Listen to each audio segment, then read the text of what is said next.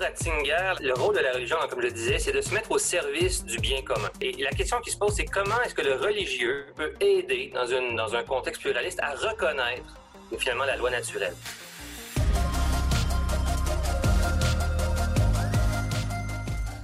Bonjour et bienvenue à Parésia, votre balado qui prend le temps de penser. Contrairement au 20e siècle, qui s'était souvent fait un point d'honneur à exclure les religions du champ de la légitimité démocratique, le 21e siècle semble être le théâtre du retour d'une parole croyante forte dans l'espace public. Cette nouveauté a néanmoins la particularité de ne plus être homogène.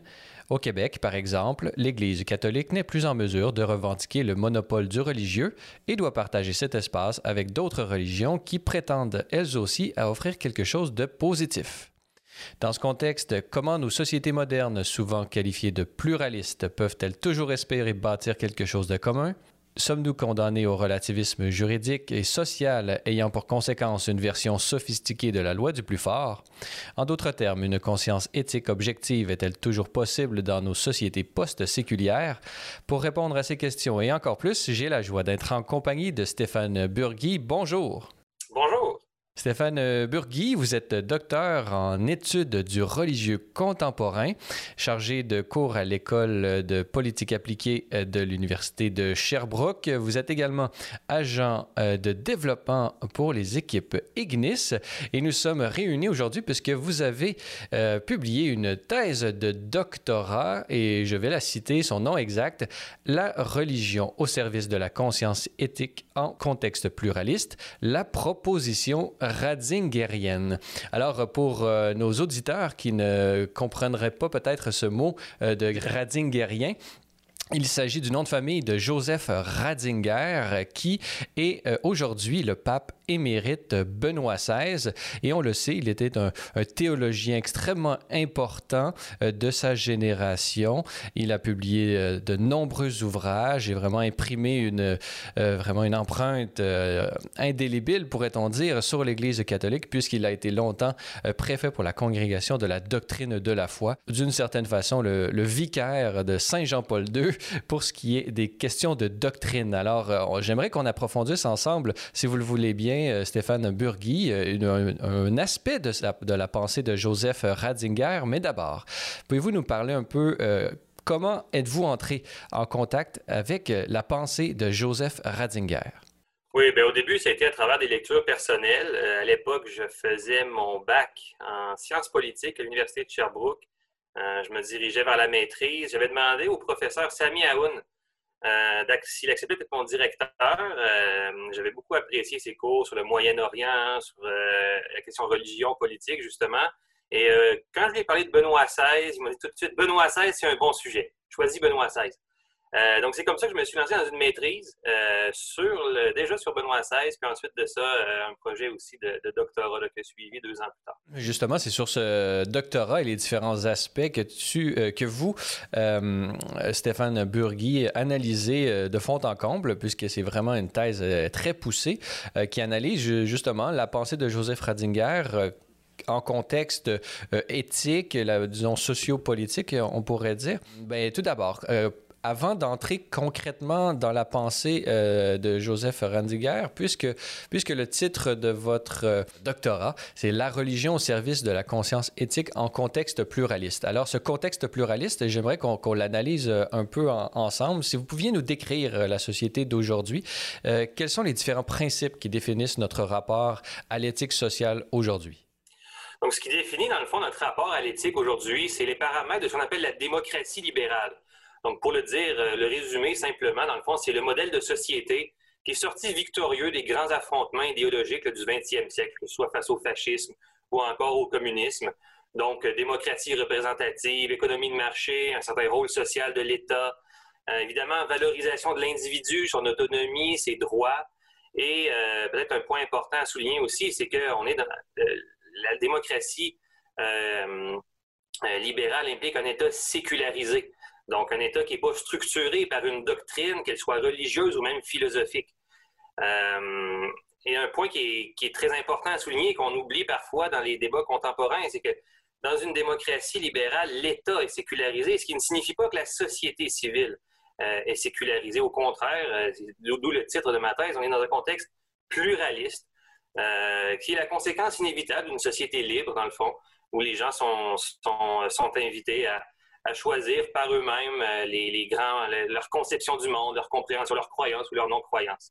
Et donc, c'est à la fois, je dirais, le défi et la beauté des démocraties libérales, c'est qu'on cherche à établir les paramètres du vivre ensemble euh, par une discussion rationnelle, par un débat ouvert, dans un contexte de, de pluralité de points de vue. Et ce, débat ouvert qui nous permet de, trouver d'une certaine façon la meilleure solution aux défis et aux différentes conceptions qui sont en, compétition, euh, souvent les, rapports au monde et les visions du monde qui sont en, vraiment en concurrence les unes avec les autres. Euh, ce, que, comme vous le dites, euh, on arrive à trouver un peu ce terrain d'entente à travers le débat euh, démocratique, euh, mais Prenons le, le, cas du Québec, par exemple. On a l'impression que dans la deuxième partie du, du 20e siècle, on a voulu exclure, d'une certaine façon, la, parole croyante de l'Église du débat public. On, l'avait de moins en moins. Euh, selon vous, est-ce que dans ce, dans ce contexte, il y a quelque chose de nouveau aujourd'hui? Est-ce qu'il y a un contraste entre, disons, la deuxième partie du 20e, du 20e siècle et le début du 21e siècle, selon vous? Oui, il y a un contraste, surtout que on, s'attendait, on avait une, conception de l'histoire vers la fin du 20e siècle où on s'attendait à ce que la modernité, la sécularisation implique une disparition du religieux, comme si c'était une, sorte de jeu à somme nulle. Plus on avance dans la modernité, plus le religieux recule. Euh, ce qu'on s'est rendu compte euh, à travers tout simplement le, le, le constat, les analyses sociologiques, c'est que c'est faux. Euh, ce qui disparaît, c'est le rôle structurant du religieux. Le religieux n'est plus, n'a plus ce rôle structurant, notamment pour l'État, euh, par contre, le religieux foisonne par ailleurs dans la société civile. Il est très présent. Euh, on, a peut-être cette impression parfois, peut-être à cause d'une déformation parfois du miroir médiatique ou autre, que le, discours croyant n'existe presque pas, qu'il est très marginal, mais c'est faux. Euh, tous les sociologues s'entendent pour dire qu'aujourd'hui, le, religieux est très présent. Euh, il s'est recomposé différemment. Euh, il est parfois à travers des quêtes individuelles, parfois à travers des, communautés, euh, le phénomène de religion à la carte. Donc, il y a toutes sortes de nouveaux termes qui essayent de, de, mettre le doigt sur comment le religieux s'est recomposé aujourd'hui. Une chose qui est sûre, c'est qu'il est très présent dans la société civile et qu'il fait partie intégrante de notre réalité du 21e siècle. Et donc, euh, les, États, à partir des différentes cultures, là, on est surtout, j'imagine, dans bon contexte libéral, on, parle surtout de, de l'Occident. Euh, comment est-ce qu'aujourd'hui, euh, voit-on euh, les différentes conséquences sur l'évolution, par exemple, législative qu'on peut voir au Canada, par exemple? C'est sûr que le principe dominant, celui qui ressort le plus et qui, en quelque sorte, explique beaucoup de choses en termes de, l'évolution de la société canadienne. C'est évidemment la logique des droits individuels, l'autonomie de l'individu. C'est ça qui est dominant aujourd'hui. Euh, et d'une certaine manière, euh, c'est pas négatif, dans le, sens, où on, en bénéficie tous d'un régime de droits et libertés euh, qu'on apprécie, qu'on souhaite certainement pas remettre en question. Ce qu'on voit par contre, c'est que euh, ça peut impliquer parfois une certaine difficulté à défendre la notion de bien commun. Souvent, dans une société pluraliste, où on cherche justement à, privatiser les valeurs, les croyances, euh, le bien commun va être réduit à un indice de croissance économique, ce qui est évidemment extrêmement réducteur. Et ça affecte notre capacité à répondre de manière efficace aux grands enjeux de notre époque. On pense au changement climatique, qu'on pense à la lutte contre euh, l'accroissement des inégalités. Il faut quand même rappeler qu'au Canada, selon les chiffres officiels, il y a 2 millions de Canadiens qui vivent dans un état de pauvreté extrême. Euh, et c'est quelque chose qui risque d'augmenter au cours des prochaines années pour différentes raisons. Euh, et donc, le défi, c'est vraiment aujourd'hui, dans une société euh, pluraliste, c'est de ré réussir à mettre en relation la valeur de l'autonomie avec d'autres valeurs. Le bien commun, la protection de l'environnement, la protection du tissu social, le, les personnes vulnérables. On peut penser à tout le débat récent sur l'aide médicale à mourir, où on, élargit toujours cet accès au nom du droit à, euh, sans écouter, sans donner beaucoup la parole et, contrebalancer ça par euh, voilà, tous ceux qui disent que dans des situations de vulnérabilité, par exemple, répondre à la souffrance par l'euthanasie, ce n'est pas nécessairement euh, la réponse la plus humaine. Et donc, ce qui est souvent oublié peut-être aujourd'hui, c'est que si la démocratie libérale valorise l'autonomie morale de l'individu. Il ne cherche pas à lui imposer une doctrine. En même temps, la santé de la démocratie dépend aussi de l'adhésion des citoyens à certaines valeurs communes. donc, c'est un peu ça le paradoxe, c'est que dans une démocratie libérale, la valeur de l'individu est très importante, elle est centrale, elle est essentielle. Mais en même temps, l'individualisme, qui serait une sorte de désintérêt pour le bien commun ou une privatisation euh, des valeurs, euh, peut être fatal en fait à la démocratie. Je me ferai peut-être l'avocat du diable et me permettrai une petite parenthèse. Euh, aujourd'hui, nous vivons en régime euh, covidien, c'est-à-dire qu'on vit euh, sous, des régimes qui imposent d'une manière assez drastique, pourrait-on dire, justement, des mesures sanitaires qui mettent entre parenthèses plusieurs de ce qui était considéré comme des droits fondamentaux, par exemple le droit de se déplacer librement bon, le couvre-feu vient mettre un, frein à ce droit, recevoir des amis à la maison, etc., le droit de pratiquer euh, sa religion, lorsque, bon, on, peut, on pourrait énumérer euh, l'ensemble euh, des sacrifices, des droits individuels qui ont été faits pour les mesures sanitaires. Comment est-ce que vous interprétez cette, cette facilité qu'ont eu les gouvernements des différents pays occidentaux à limiter d'une manière inédite pratiquement les libertés individuelles? Évidemment qu'il y avait là une menace immédiate et concrète. Tous les autres enjeux plus, euh, euh, que j'ai nommés tantôt, que ce soit la question des inégalités, la question de l'environnement, c'est des menaces qui sont beaucoup plus à moyen, long terme. Donc, notre échelle temporelle dans une démocratie, c'est un mandat de quatre ans essentiellement. Euh, là, on est face à une pandémie, une situation d'urgence. Et là, le, gouvernement évidemment face, à tout simplement au réel, à la, réalité de la menace, prend des mesures, peut prendre des mesures plus ou moins drastiques et qui sont évidemment quand même justifiés. Après, on peut discuter de tel ou tel point, évidemment.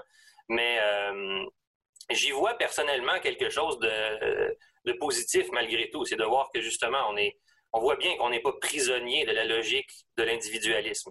Euh, que quand la situation l'exige, on est capable de penser au bien commun, on est capable de se restreindre dans nos libertés individuelles pour le bien des plus vulnérables ou le bien de tous, du bien commun.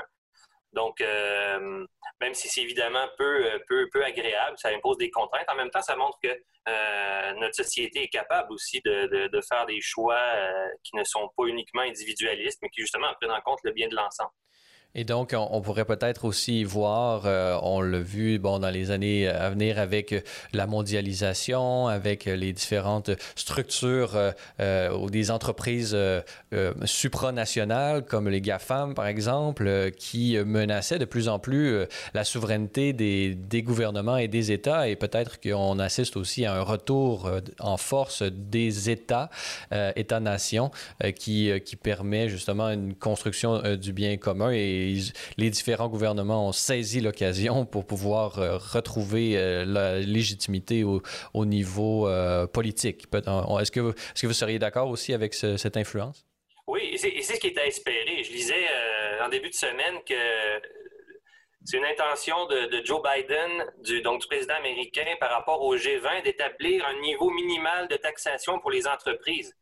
Euh, alors, je ne sais pas qu'est-ce qui va arriver avec cette mesure-là, mais c'est une excellente nouvelle. En fait, qu'on soit capable de, que les États soient capables de, travailler ensemble pour avoir des niveaux de, revenus fiscaux qui leur permettent de jouer leur, euh, leur rôle social. Donc, c'était évidemment une des conséquences de la mondialisation qui était de mettre en compétition les États les uns avec les autres pour toujours davantage gruger sur les revenus de l'État. Donc, c'était vraiment un, grand problème et je vois ça comme quelque chose de positif de voir que euh, peut-être, peut-être un effet de la COVID, je ne sais pas, ça serait analysé, euh, mais qu'on prend conscience de la nécessité d'une collaboration, non seulement à l'échelle de la société, mais aussi à l'échelle internationale, de, de, collaborer entre, entre les États, entre les sociétés. Donc ça, c'est une évolution qui est quand même positive. Le, grand retour euh, du bien commun, bien commun, euh, compris non seulement au niveau de la nation, mais au niveau des, différentes relations internationales.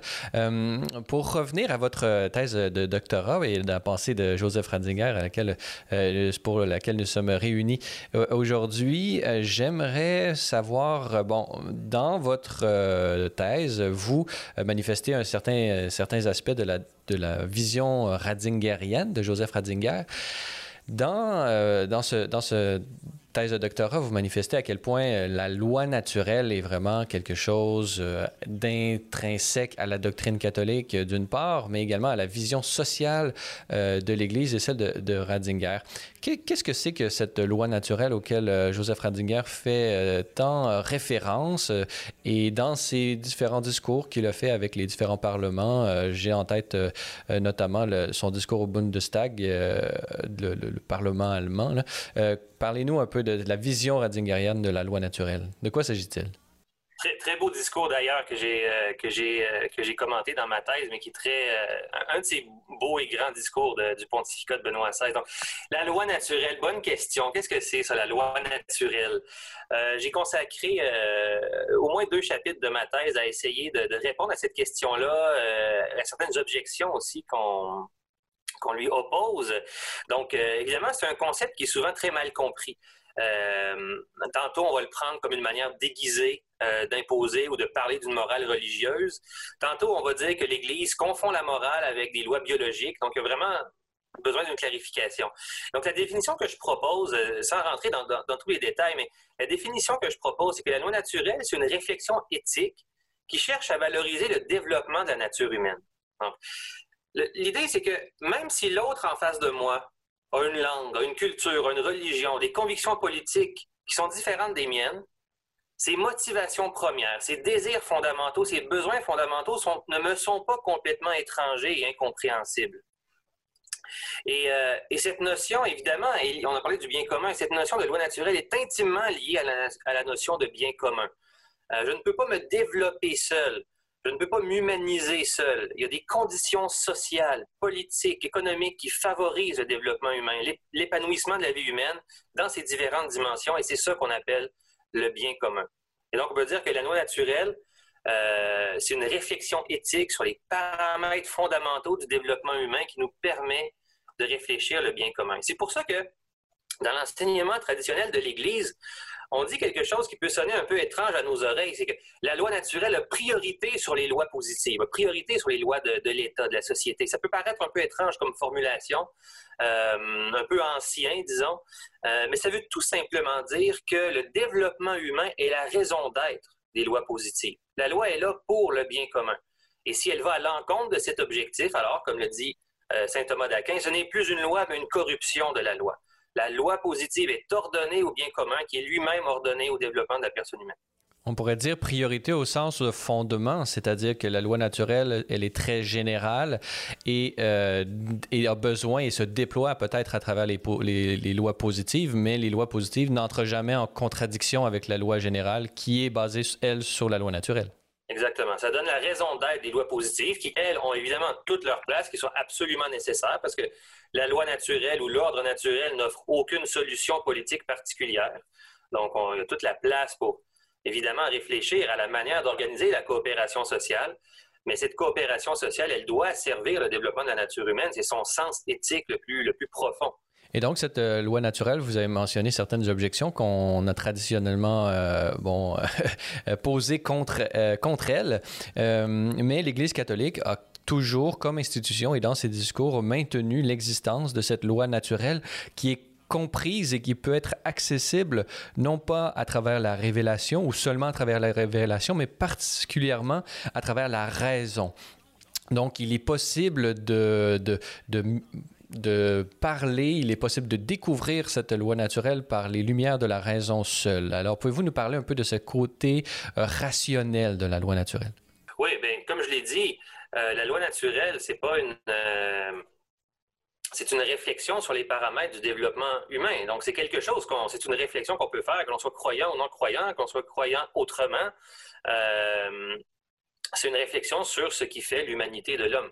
Euh, voilà, tout simplement. Donc, euh, donc c'est euh, c'est ce qui c'est ce qui fait que voilà, l'Église a toujours vu la loi naturelle comme une sorte de plateforme de communication, une plateforme de dialogue avec avec les non avec les, non croyants, avec les personnes d'autres religions. C'est une, une, une façon de s'adresser à des enjeux qui nous concernent tous.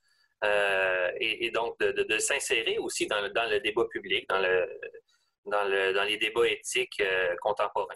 Et euh, on comprend, euh, bon, l'Église catholique euh, est encore tient à ce discours, tient à cette tradition philosophique de la loi naturelle comme fondement des lois positives et de nos édifices juridiques. Mais en même temps, on comprend que nos différentes démocraties occidentales ne font plus appel, comme elles le faisaient peut-être par, le passé, à cette notion de loi naturelle. Qu'est-ce qui s'est passé? Pourquoi la loi naturelle n'est-elle plus euh, un, lieu de discussion, un concept sur lequel nos démocraties discutent pour pouvoir appuyer euh, les différentes décisions éthiques qui sont prises? C'est très intéressant de, suivre. C'est pas une histoire qui est linéaire, en fait, mais c'est lié fondamentalement et principalement au phénomène de sécularisation. Donc, euh, comme je disais, la, la sécularisation, c'est cette disparition de la fonction structurante de la religion, notamment au niveau politique. Et donc, comme je disais, ça n'a pas été un phénomène linéaire, cette disparition de la référence à la loi naturelle. Au contraire, la sécularisation, dans un premier temps, donc au 18e, 19e siècle, produit exactement l'effet inverse. On a fait même une surutilisation de, la référence à l'ordre naturel. Puisque la religion n'était plus au fondement de la légitimité du pouvoir politique, on a cherché à justifier l'ordre social mais sur l'ordre naturel. Euh, et donc, l'ordre naturel avait le dos large.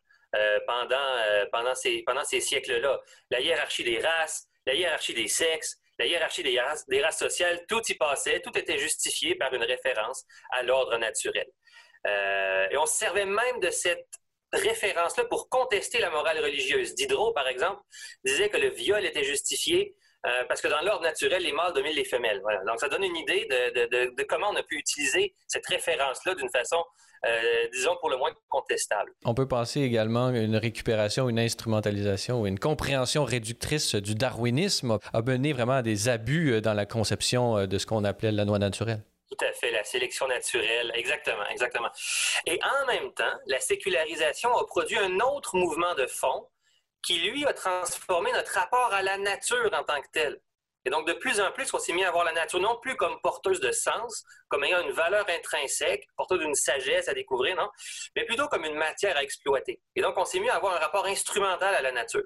Et donc, l'effet combiné de ces deux mouvements-là, euh, donc une sorte de surutilisation et, finalement une, décrédibilisation de, de, la référence même à la nature, a fait que la, la référence à la loi naturelle est devenue extrêmement marginale. Mais ce que j'ai découvert de façon vraiment, euh, ce qui m'a beaucoup même surpris en fait dans mes recherches, c'est que même chez les théoriciens contemporains du libéralisme, je pense par exemple à John Rawls, sur lequel j'ai consacré beaucoup de pages dans ma thèse, euh, on voit une référence implicite à la loi naturelle.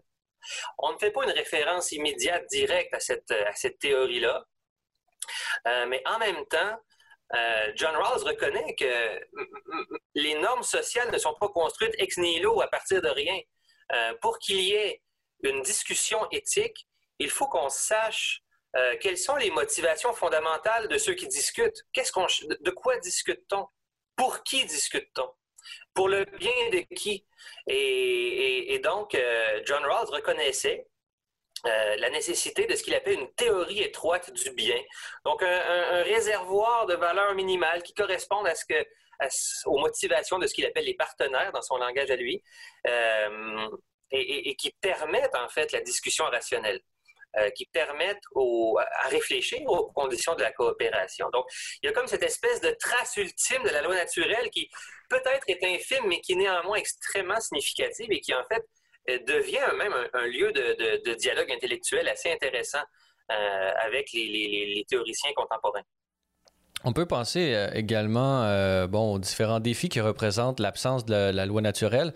Euh, je vous donne l'exemple, puisque s'il n'y a plus de loi naturelle, le droit positif est le seul qui reste d'une certaine façon et on peut finalement arriver à des choses atroces, à l'arbitraire. Et là, je, me, je ferai la référence à, au procès de Nuremberg, c'est-à-dire tous les, bon, les, vraiment ceux qui ont commis les, les atrocités de l'Allemagne nazie. comment pouvaient on leur reprocher d'avoir obéi aux ordres qui leur étaient donnés par le régime auquel ils devaient allégeance. Et donc, le procès de Nuremberg a dû faire appel à une notion supra, euh, on pourrait dire, euh, euh, au-dessus des lois normatives décrétées par l'État allemand à cette époque et en leur disant qu'ils n'ont pas obéi à une loi plus fondamentale encore liée à l'humanité. Donc, euh, n'a-t-on pas, à travers le procès de Nuremberg, refondé et relégitimé la notion de, droit naturel, Stéphane Burgui? C'est évidemment, les atrocités de la Seconde Guerre mondiale ont été un choc. Euh, c'est pas un hasard, c'est en 1948 qu'on a, euh, qu'on a eu la, charte, euh, la charte des droits fondamentaux, la charte universelle des droits de l'homme, pardon. Euh, donc oui, effectivement, on a vu un, on a vu un mouvement à partir de ces années-là pour, pour baliser quand même cette, cette pour baliser le droit positif. On, se rendait compte que si la loi naturelle est disparue, à ce moment-là, il n'y a aucune référence à partir de laquelle on peut évaluer les lois humaines. Donc, les lois humaines peuvent effectivement devenir n'importe quoi, peuvent être prisonnières d'un groupe, euh, prisonnières d'une idéologie, prisonnières d'une lutte de pouvoir. Et à ce moment-là, euh, la loi, la loi positive, euh, on parle de positivisme dans ce temps-là, étant l'ultime instance, toute critique de la loi devient, toute critique éthique de la loi devient, devient non avenue, si on veut. Et donc ça, c'est un gros, c'est évidemment un, énorme problème que les atrocités de la Deuxième Guerre mondiale, particulièrement de l'Allemagne nazie, ont, euh, ont mis en évidence, évidemment. Euh, et, je dirais que euh, je dirais qu'aujourd'hui, l'absence de référence à la loi naturelle, on, est moins menacé par un totalitarisme brutal comme on a connu là, dans, au milieu du 20e siècle. mais je pense que c'est le risque principal aujourd'hui, c'est surtout de voir le débat démocratique se transformait en une arène où s'affrontent des volontés, des revendications concurrentes. Euh, et finalement, euh, voilà. Euh, un des aspects intéressants, en fait, c'est justement que la loi naturelle porte en elle aussi une attitude qui est favorable au dialogue rationnel. L'autre n'est pas nécessairement déterminé par sa culture, par son éducation, par ses croyances qui sont différentes des miennes il y a la possibilité d'entamer un dialogue rationnel, de s'entendre sur des valeurs communes, sur des principes qui, transcendent en fait nos différences culturelles et qui, ultimement sont évidemment enracinés dans notre nature humaine commune.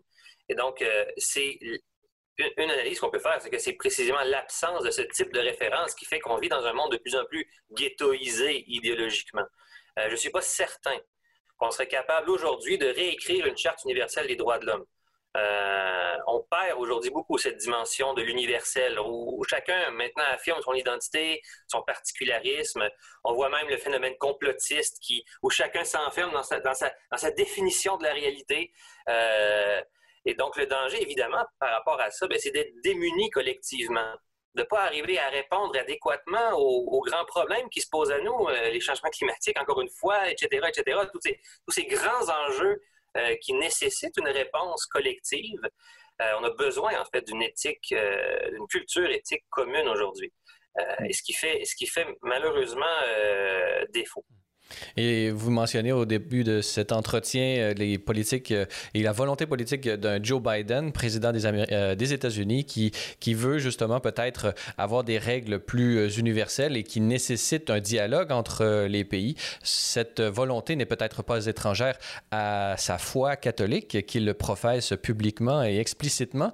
Et simplement en terminant cette première partie, Stéphane Burgui, pouvez-vous nous dire aujourd'hui, outre l'Église catholique, il y a-t-il d'autres institutions qui manifestent et, promeuvent la référence à la loi naturelle d'une manière aussi explicite euh, que l'Église catholique? dans le monde aujourd'hui, connaissez-vous d'autres institutions qui, font référence aussi explicitement à la loi naturelle? De manière aussi explicite, je ne le pense pas. Euh, je ne le pense pas. Euh, la, théorie de la loi naturelle, il y a évidemment, il y a différents auteurs que j'ai étudiés, mais tous se rattachent, soit de manière peut-être personnelle ou de, il gravite autour de l'Église catholique.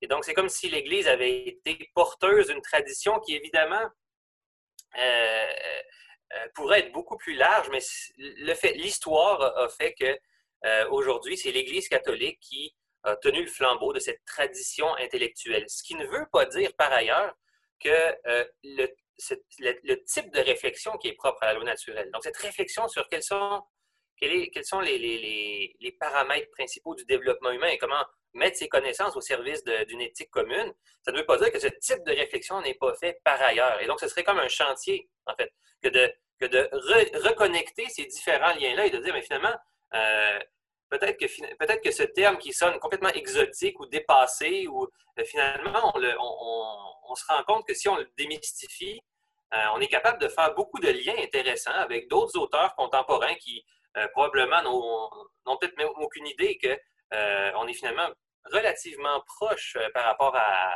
une certaine compréhension de l'éthique.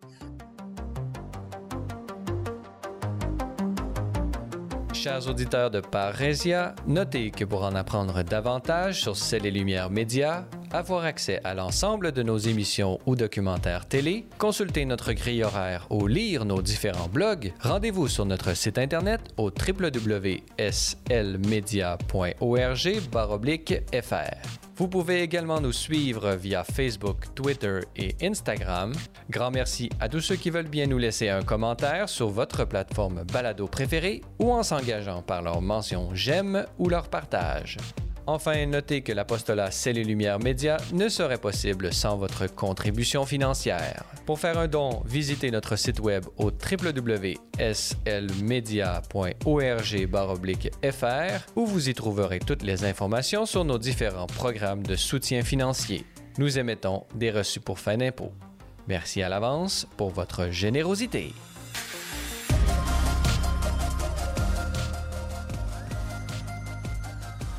Nous sommes toujours en compagnie de Stéphane euh, Burgui, spécialiste de la pensée euh, de Joseph Ratzinger, euh, communément appelé Benoît XVI, le pape émérite, euh, sur lequel vous avez présenté une thèse doctorat intitulée La religion au service de la conscience éthique en contexte pluraliste, la proposition radingerienne. Alors, dans la première partie de cet entretien, nous avons euh, à la fois revisité la notion de loi naturelle, vu à quel point euh, le, milieu international, la politique, mais également le milieu intellectuel avait pu bénéficier dans l'histoire, mais dans l'histoire récente, avait pu euh, souffrir du manque de référence à ce concept de loi euh, naturelle, euh, concept qu'on a vu qui était explicitement mise de l'avant par l'Église catholique aujourd'hui. donc, elle tient bon et elle tient le flambeau de cette, de cette doctrine euh, très importante, mais on a vu également que qu'elle était présente d'une manière plutôt implicite à travers d'autres doctrines et hommes politiques. Euh, nous avons fait euh, référence à John Rawls et même Joe Biden, qui est plus plus plus proche de nous, président américain actuellement. mais pour aller plus loin, l'Église catholique, oui, comme institution, elle a mis de l'avant historiquement et aujourd'hui encore ce concept de loi naturelle, mais le penseur Joseph Ratzinger le cardinal Radinger et maintenant Benoît XVI, pape émérite, l'a mise de l'avant dans sa pensée et également dans ses différents discours qu'il a fait, comme lorsqu'il était euh, préfet de la doctrine de la foi et euh, pape de l'Église catholique. Alors, pouvez-vous nous présenter les grands traits de la pensée politique de Joseph Radinger? Alors, je distinguerai trois grands traits euh, de, sa pensée politique. Le premier, ce que j'appelle une sensibilité au côté tragique de l'histoire. Euh, l'idée, c'est que c'est le fait qu'il y a des principes qu'on tenait pour acquis peuvent disparaître pratiquement du jour au lendemain. Euh, donc, c'est l'expérience finalement assez personnelle de Joseph Ratzinger, la montée du nazisme en Allemagne, donc cette espèce de catastrophe qu'il a vécue personnellement dans, dans, sa jeunesse. Et la leçon qu'a retenue Ratzinger par rapport à ça, c'est que c'est la culture, et il cite l'éducation classique notamment, qui a été le rempart le plus efficace contre la montée de l'idéologie, beaucoup plus que les institutions. Euh, et donc, sur ce point, Ratzinger va rejoindre la pensée d'autres euh, auteurs du 20e siècle assez connus, Anna Arendt, Raymond Aron, Václav Havel, et des penseurs qui diagnostiquaient le fait que le totalitarisme se nourrit de la disparition de la vérité, au sens classique, c'est-à-dire le rapport au réel. Euh, pour y substituer une tyrannie de l'arbitraire. résister, et donc pour Ratzinger, résister à l'érosion de l'intelligence éthique, c'est quelque chose de capital, quelque chose qui nous prévient contre, ce côté tragique de l'histoire où tout peut basculer du jour au lendemain, où on peut se retrouver euh, sans même s'en rendre compte dans un régime totalitaire. Donc, premier, premier élément. Deuxième élément, euh, cette éducation éthique qui est si nécessaire ne peut pas uniquement être transmise par des données intellectuelles. C'est pas juste une affaire de connaissance intellectuelle. et pour lui, la religion joue un rôle essentiel. c'est le rôle essentiel, en fait, de la religion dans la société civile. pour Ratzinger, le rôle de la religion, c'est pas d'imposer une norme morale extérieure, mais d'éveiller la conscience aux valeurs éthiques essentielles. Donc, j'ai tout un chapitre, évidemment, où je détaille cette, compréhension de la conscience humaine, cette anthropologie, où la religion ne vient pas imprimer de manière extérieure sa marque à l'intérieur de la conscience, mais vient éveiller la conscience aux valeurs essentielles. Et donc, entre religion et éthique, chez Ratzinger, il y a un lien qui est profond, mais qui n'est jamais dans la confusion. Euh, l'accent est toujours mis sur le développement de la conscience. Troisième point, et c'est là qu'on touche à quelque chose euh, de, peut-être plus spécifiquement politique, précisément en raison de ce rôle essentiel de la religion, le système de religion d'État est à proscrire à tout prix pour Ratzinger. Et c'est très clair, et c'est pas pour des raisons de convenance avec l'esprit de son époque, c'est vraiment pour des raisons profondes, théologiques, anthropologiques. Le, système de religion d'État est à proscrire. Pour que la religion puisse jouer son rôle euh, dans l'éducation de la conscience éthique, elle a besoin d'être distincte de l'État et de ne pas exercer de pouvoir politique. Donc, un exemple, euh, un exemple concret, historique de, ce que, de ce que veut dire Ratzinger, de ce que, de ce que à quoi pense Ratzinger quand, quand, il parle de toutes ces, de toutes ces choses, c'est la construction européenne de l'après-guerre. Donc, la démocratie chrétienne, euh, toutes ces grandes figures de l'après-guerre qui ont construit vraiment l'Union européenne. Et ce, que, ce, que, Ratzinger dit, il y voit un christianisme qui n'est pas une religion d'État, mais qui éclaire la raison le christianisme qui éclaire la raison, la religion qui, est capable d'éclairer la raison. C'est quelque chose qui est fondamental, donc, euh, et, nécessaire, en fait, pour un ordre, un ordre social qui est, qui est sain chez Ratzinger. Et en quoi euh, la loi naturelle est-elle euh, vraiment partie prenante de ces trois grandes caractéristiques de, de sa pensée politique? Pour comment est-elle un rapport, par exemple, contre, contre la religion d'État? Pour Ratzinger, la religion, le rôle de la religion, comme je disais, c'est de se mettre au service du bien commun. Euh, et la question qui se pose, c'est comment est-ce que le religieux, comment est-ce que la religion peut aider dans, une, dans un contexte pluraliste à reconnaître finalement la loi naturelle? Donc la loi naturelle euh, est, en quelque sorte le, but à viser. Ce qu'on cherche à faire quand on parle du rôle du religieux dans la, sphère publique, c'est comment est-ce que le religieux peut se mettre au service de l'éducation de la conscience éthique pour nous aider à reconnaître la loi naturelle. Donc, encore une fois, il ne s'agit pas d'imposer des normes, il s'agit autrement, euh, pour reprendre en fait une expression de, Ratzinger, ou plutôt de Benoît XVI dans, dans, sa première encyclique, euh, Deus Caritas Est, aider à reconnaître ce qui est juste ici et maintenant. Voilà le rôle essentiel euh, du religieux dans la, sphère publique. Euh, et c'est là que la, morale naturelle rentre en ligne de compte et qu'elle est importante parce qu'elle oriente le débat. Donc, le but, c'est pas tant de, pas tant de trouver une sorte d'équilibre un peu précaire entre toutes les convictions, entre toutes les, religions, de se faire un genre de mélange ou de mélange approximatif, un peu abstrait entre euh, toutes les convictions qui s'expriment dans la société. Ce serait de toute façon assez ingérable. Euh, le but, c'est vraiment d'orienter la discussion éthique sur la reconnaissance commune de ce qui correspond au développement humain. Et la proposition ratzingerienne, ce que j'ai, ce que j'ai cherché à mettre en évidence dans, dans, ma thèse, c'est que les convictions religieuses devraient être entendues à partir du moment où euh, elles acceptent les paramètres du dialogue rationnel et où elles s'expriment non pas pour imposer des normes religieuses, mais pour contribuer à la réflexion sur le bien commun. Donc, Ratzinger n'est pas non plus euh, n'est pas non plus en faveur de ce qu'on pourrait appeler un retour du religieux ou, euh, ou, une sorte de revanche du religieux contre la modernité. C'est pas du tout son, son c'est pas du tout sa perspective. Euh, il est tout à fait conscient que le religieux peut aussi être porteur d'irrationnel, peut aussi être porteur de fanatisme, de fondamentalisme, euh, d'une pensée anti-humaniste. Il est tout à fait conscient de ça. Et donc, c'est ce, rapport entre la foi et la raison euh, qu'il cherche à, à, mettre en œuvre au sein des, au sein des sociétés pluralistes. Et donc, pour, euh, en, remettant la loi naturelle, il remet un lieu où est-ce que tous peuvent, euh, d'une certaine façon, dialoguer et arriver à des solutions concrètes et pratiques aux défis euh, auxquels nous, nous faisons face. Donc, on, voit aussi comment, pour lui, le rôle de l'Église dans ce contexte est celui de simplement, non pas donner des solutions toutes faites, mais celui de rappeler notre commune humanité et notre possibilité de débattre et d'arriver à des solutions communes. Donc, c'est vraiment une, une, belle proposition qui est, qui est la sienne et qui est tout à fait pertinente pour notre monde. du moins, c'est mon avis. mais vous avez mentionné également comment, bon, par le passé, la morale naturelle et la loi naturelle avaient été peut-être galvaudées ou utilisées à toutes les sauces.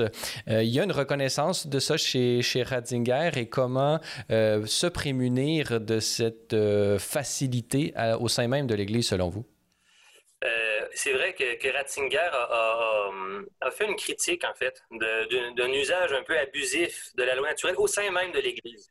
Euh, et donc, euh, ce, que, Ratzinger cherche à, proposer, c'est vraiment de faire une distinction entre le, le, théologique et le politique. Pour lui, le politique, c'est vraiment c'est le lieu de c'est le lieu du compromis. C'est le lieu où, où euh, on cherche, euh, voilà, on, pour reprendre une expression qu'il utilise, on conjugue avec l'imperfection des choses humaines.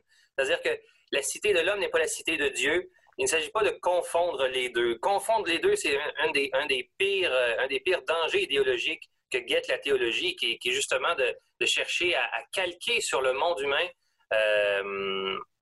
sur le monde politique, sur le monde social, des valeurs, des principes euh, qui sont de l'ordre de l'appel à la sainteté, de l'appel à, à, la transcendance. Donc la confusion des deux domaines pour Ratzinger est, est, est dramatique, à la fois pour la politique, qui se voit instrumentalisé, et à la fois pour la théologie. J'ai justement une, euh, citation de Ratzinger qui disait La recherche de l'absolu dans l'histoire est l'ennemi du bien qui s'y trouve. Alors on comprend pour, comment pour Ratzinger lui-même, l'important, euh, c'était de reconnaître ce qui est absolu et ce qui est relatif, et le politique n'est pas le lieu de l'absolu. Et l'Église, précisément, précisément parce qu'elle est distincte du pouvoir, précisément parce qu'elle n'a aucune revendication au pouvoir politique, elle devient, ou elle a vocation à être, euh, on va le dire comme ça, elle a vocation à être témoin de cette autre réalité, de cette réalité éternelle qui n'est pas la même chose que la réalité politique. Et donc de rappeler que, voilà, quelle est la sphère du politique, quelle est la sphère du religieux, de maintenir cette saine distinction euh, pour éviter des emportements idéologiques qui, qui, finissent toujours, euh, qui finissent toujours assez mal, finalement. Mais justement, j'aimerais attirer votre attention. Euh, plusieurs euh, bon, euh, politologues, commentateurs se plaignent d'une certaine radicalisation de discours publics. On, a, par exemple, bon, pour nommer quelques-uns, des débats actuels qui ont fait rage jusqu'à l'Assemblée nationale du Québec. Je pense à l'Université d'Ottawa et toutes ces volontés et tentations que certains, même le premier ministre, reconnaissent comme des tentations de la censure, tentations de l'exclusion de la condamnation, du bouc émissaire, de l'imposition. Euh, finalement, on est plus que jamais fermé au débat. Peut-être que les médias sociaux et ces chambres closes et ce phénomène de bulle euh, encouragent cette tentation. Euh, comment cette vision de Radinger et cet espace que permet le recours à, à, la loi naturelle et à la délibération rationnelle peut-elle être une référence qui permet de redécouvrir les bienfaits d'une philosophie politique que l'on pourrait qualifié de libéral au sens classique du terme? Alors, ce qu'on constate, tous les phénomènes dont, vous venez de parler, euh, qu'on voit dans l'actualité, euh, ce qui est central à ça, finalement, c'est que c'est symptomatique de cette société ghettoisée, éclatée, des liens sociaux qui, sont, qui se distendent, euh, d'enfermement dans des, dans des pensées communautaristes, particularistes, etc. Et donc, la question centrale dans les, dans les débats contemporains, c'est quelles sont nos valeurs communes.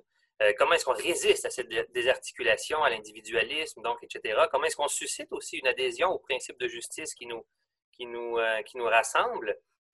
Euh, et donc, comme je le disais au début, autant la démocratie libérale valorise l'autonomie morale de l'individu, autant la, la santé de la démocratie dépend de l'adhésion des citoyens à certaines valeurs fortes et fondamentales.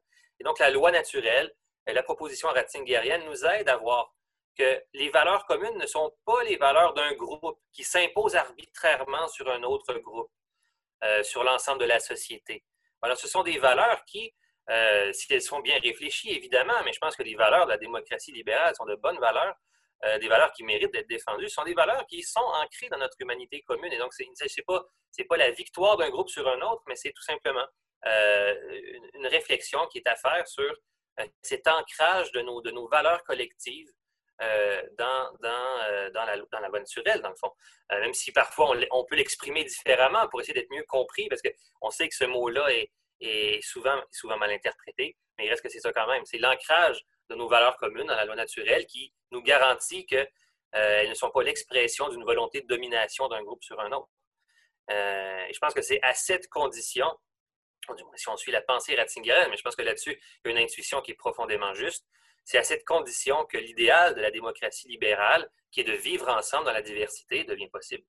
Ce qui est intéressant euh, dans votre ou dans la perspective euh, radingerienne, c'est que bon, non seulement elle euh, se, elle distingue l'Église, l'absolu de, de, la politique, elle manifeste aussi cette capacité intrinsèque des êtres humains de s'entendre, puisque être, être rationnel, ce qui équivaut à trouver l'objectivité des choses. Et donc, on peut arriver à trouver des solutions aux grands défis de notre temps.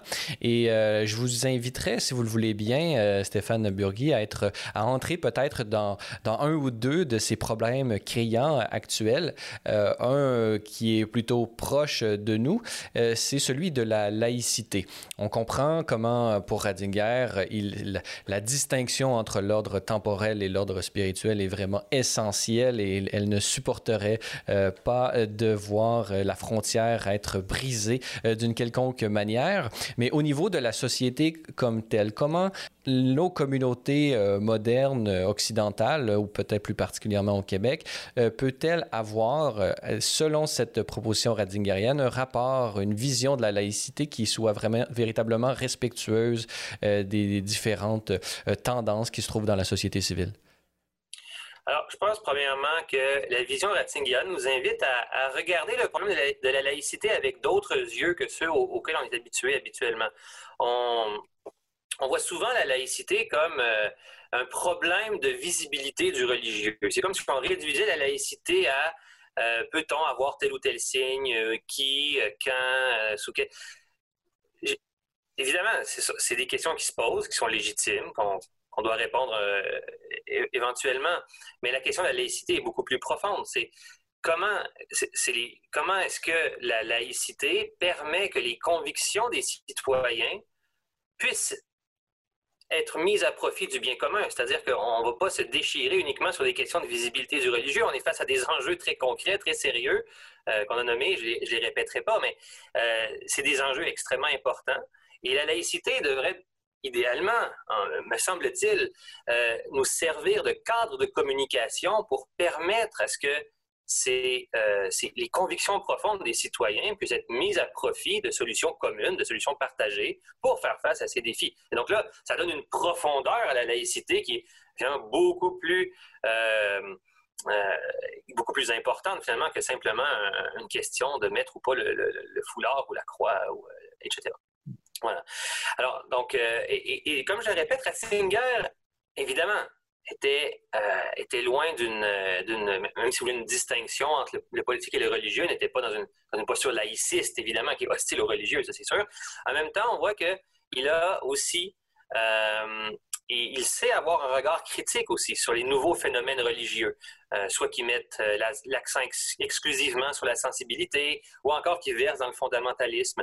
Et ce que souhaite, ce que souhaitait vraiment Ratzinger dans sa proposition, c'est de, ce dialogue entre la foi et la raison. La foi qui aide la raison à respecter le mystère de l'être humain, sa destinée éternelle, qui, aide à ne pas enfermer l'être humain dans une compréhension euh, matérialiste. Et en même temps, la raison qui aide la foi à garder les deux pieds sur terre, à ne pas se transformer en idéologie. Et donc, la, laïcité, euh, dans la conception ratzingerienne, devrait vraiment mettre en œuvre ce type de dialogue-là. Euh, et je pense qu'on en sortirait tous gagnants. Une laïcité au service euh, de la rationalité et euh, du respect des motivations spirituelles, référence à la transcendance, qui peuvent motiver justement les individus dans leur participation au bien commun. On voit comment cette vision très profonde de Ratzinger pourrait nous inspirer aujourd'hui, ici même au Québec. Un deuxième défi sur lequel j'aimerais attirer votre attention est celui de la crise écologique, auquel vous avez fait référence quelquefois dans cet entretien.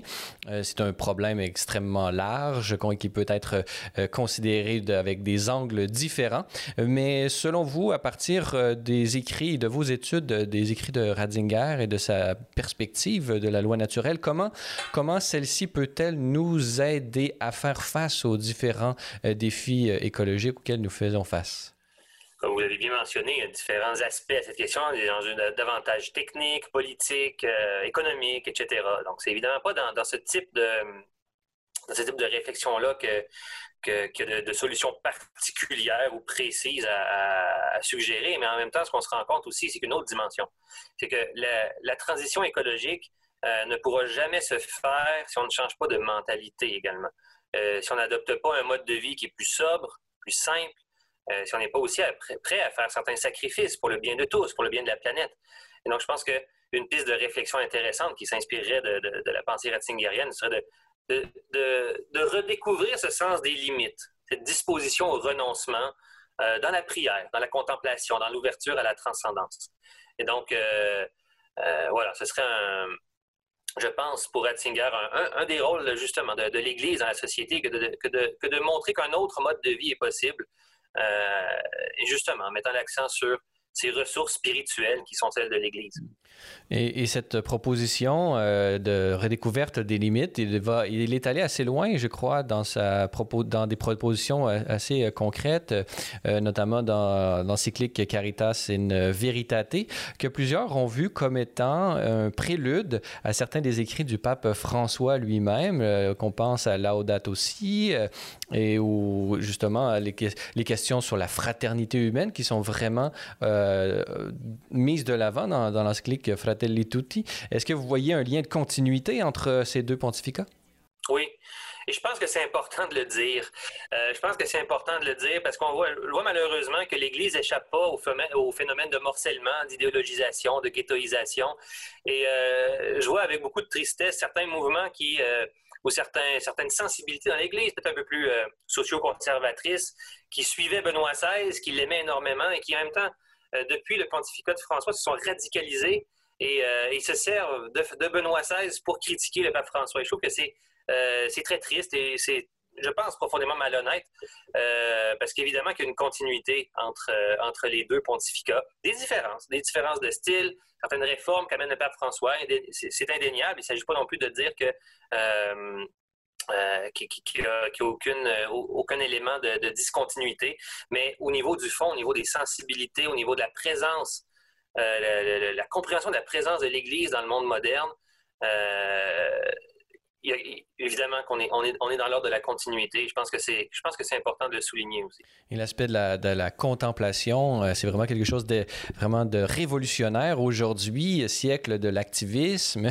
Euh, je pense que Laudato aussi, euh, notamment en réintroduisant ce concept de contemplation, peut nous permettre justement de retrouver un lien non seulement avec la nature et sa beauté, mais également avec, avec cette loi, ce logos qui est au-delà des apparences et qui est cet ordre vraiment magnifique dans lequel nous-mêmes nous sommes euh, plongés. Euh, en terminant, euh, Stéphane Burgui, pour ceux qui voudraient, bon, j'imagine, des, des, jeunes catholiques laïcs ou religieux qui ont soif d'engagement et qui nous écoutent, comment, selon vous, peuvent-ils être inspirés par la pensée de Joseph Ratzinger? Alors, je pense que Benoît XVI Ratzinger nous invitait vraiment à ne pas céder au défaitisme de la raison. Il y a un défaitisme de la raison. Il y a aussi un défaitisme face à nos institutions, un cynisme, un cynisme face à la démocratie, la démocratie libérale. Euh, peut-être une, euh, impression que, que, les choses sont bloquées, que c'est difficile de faire progresser, de, faire avancer certaines causes. Euh, Ratzinger nous dirait que la démocratie, c'est un acquis qui est précieux, euh, mais qui est précieux, qui est fragile en même temps, qui n'est pas fondé uniquement sur des procédures, sur des institutions, euh, mais aussi plus profondément sur des valeurs et plus profondément encore sur une conception de la personne humaine qui est ouverte sur la transcendance. Euh, et donc, Ratzinger vraiment encouragerait, sa pensée encourage une ouverture de la raison aux questions fondamentales, oser cette ouverture de la raison, oser les questions fondamentales, un dialogue à la fois critique et ouvert avec la religion, euh, avec les différents courants, euh, courants religieux, non religieux. donc, éviter le politiquement correct, euh, être ni du côté du politiquement correct, ni du côté du laïcisme, mais vraiment dans un dialogue qui est sincère, qui est sérieux, qui est constructif. Euh, et ça, je pense que c'est euh, probablement le, un des legs les plus importants de Benoît XVI.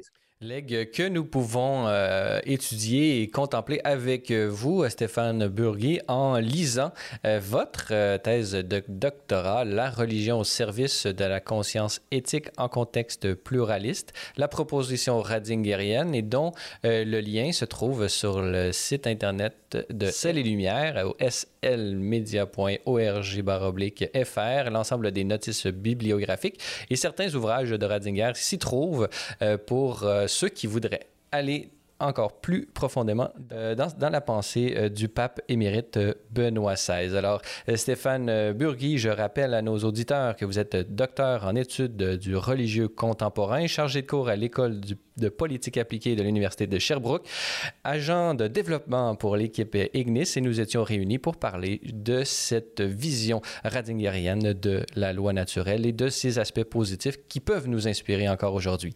Alors, merci beaucoup d'avoir été avec nous, Stéphane Burgui. Merci à vous. Voilà, c'est tout pour notre balado de cette semaine. N'hésitez pas à communiquer avec nous via Facebook ou Twitter si vous avez des questions ou commentaires concernant nos thèmes ou nos invités.